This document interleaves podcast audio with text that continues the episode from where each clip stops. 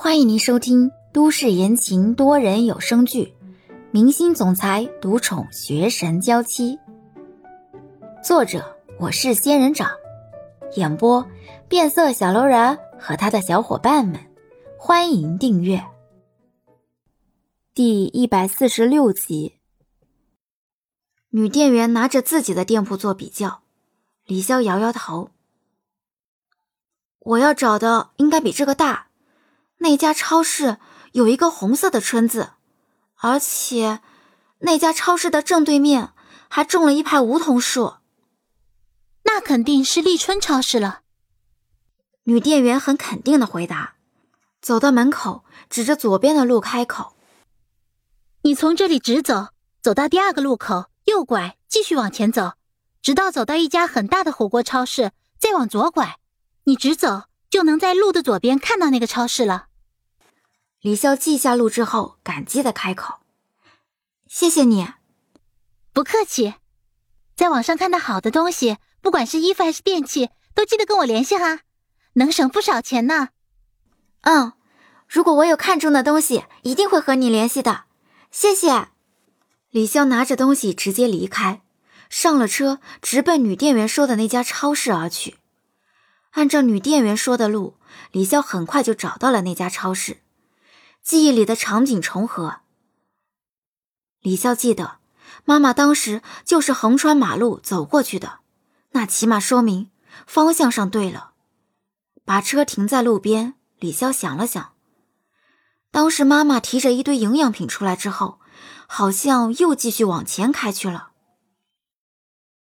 李潇顺着记忆里的路往前开着，开着开着，李潇竟然觉得。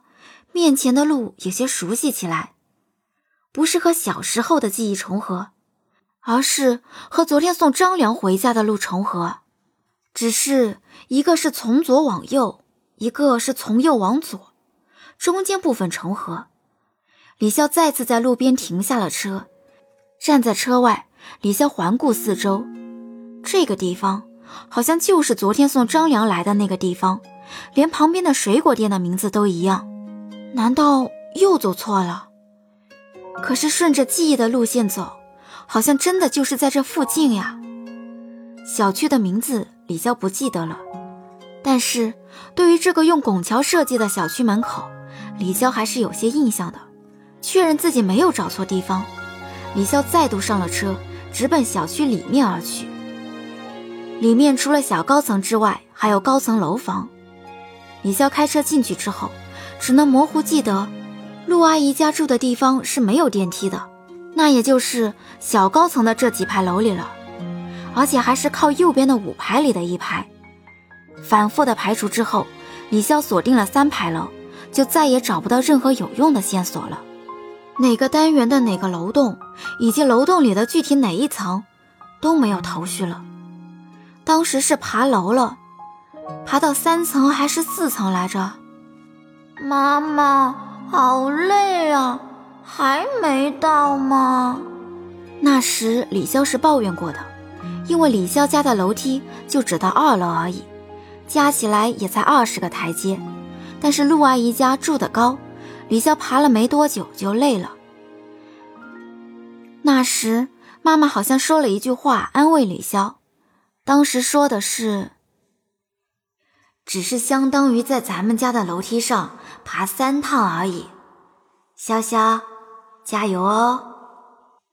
爬三趟，基楼是一楼，也就是说，陆阿姨应该是住在四楼。可问题是，是这几个单元的哪一个楼栋的哪一个四楼呢？李潇盘算着，是不是应该去物业那里询问一下情况。只是不知道对方会不会告诉自己。正当李潇打算去这里的物业问一下情况的时候，一个一米八多的大个子、穿着校服的男生，在看到李潇的时候，眼前一亮，迈动两条大长腿就跑了过来。姐姐，你怎么来了？张良高兴的跑到李潇的对面，是来看我的吗？虽然他知道张良是住在这个小区，但是也没有想过他到底在哪个单元住。李潇微愕之后摇摇头：“不是，我是正家有事来这里。”张良略微有些失望，但是随即又打起了精神：“姐姐，你的事情办完了吗？”李潇看着周遭的楼层，已经找不到任何有价值的信息了，只能摇摇头：“暂时还没有。”那你渴不渴？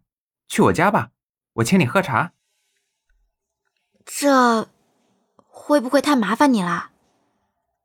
不麻烦，我妈要是知道你的身份，一定很开心。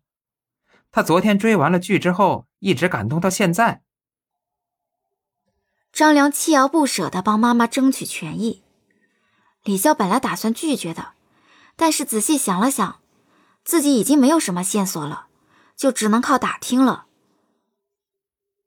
张良，你妈妈对这个小区里的人熟悉吗？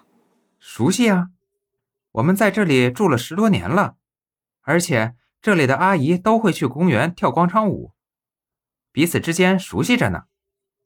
那就打扰你了。李潇决定去打扰一番。